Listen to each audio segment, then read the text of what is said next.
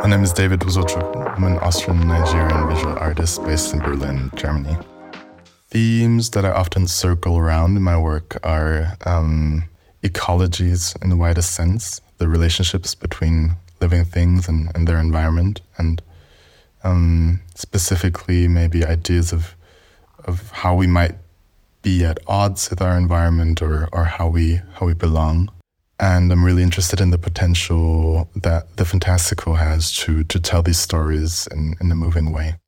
And regarding my creative process, most often um, it's really hard to tell where where ideas come from in the first part. I remember just remember that um, before I started um, getting into photography, I was just looking at visuals consciously for for about a year or two, um, where I was just consuming them all the time and began developing an idea of how uh, what a visual language is and how it can help translate um, personal experiences and ideas um, to others.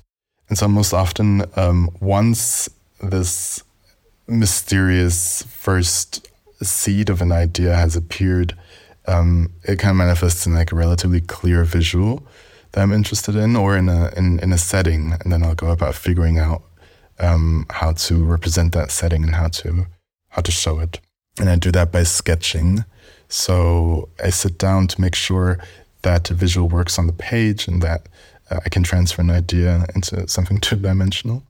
And then I go about and and shoot it um, either in its entirety or in parts, um, which is where the the sketch sets some sort of framework to work towards, but you know, things might not work out or work out way better than you thought. And so there's this tension between what what was planned and, and what actually happens that is super interesting. And that then continues into um, post production and digital process where I keep usually or often often I, I, keep layering images, piece together various images to build something nuanced and and more kind of sharp maybe than what I'm able to to gather um, as like a raw visual. And so oftentimes this is kind of the second half of the creative process really of, of making an image, figuring out how to let it come together and oftentimes how to reduce it to something to something pure. So I, I, crop closer, I align colors, and I place characters in, in new environments. I have this archive of landscapes and skies that I might work with.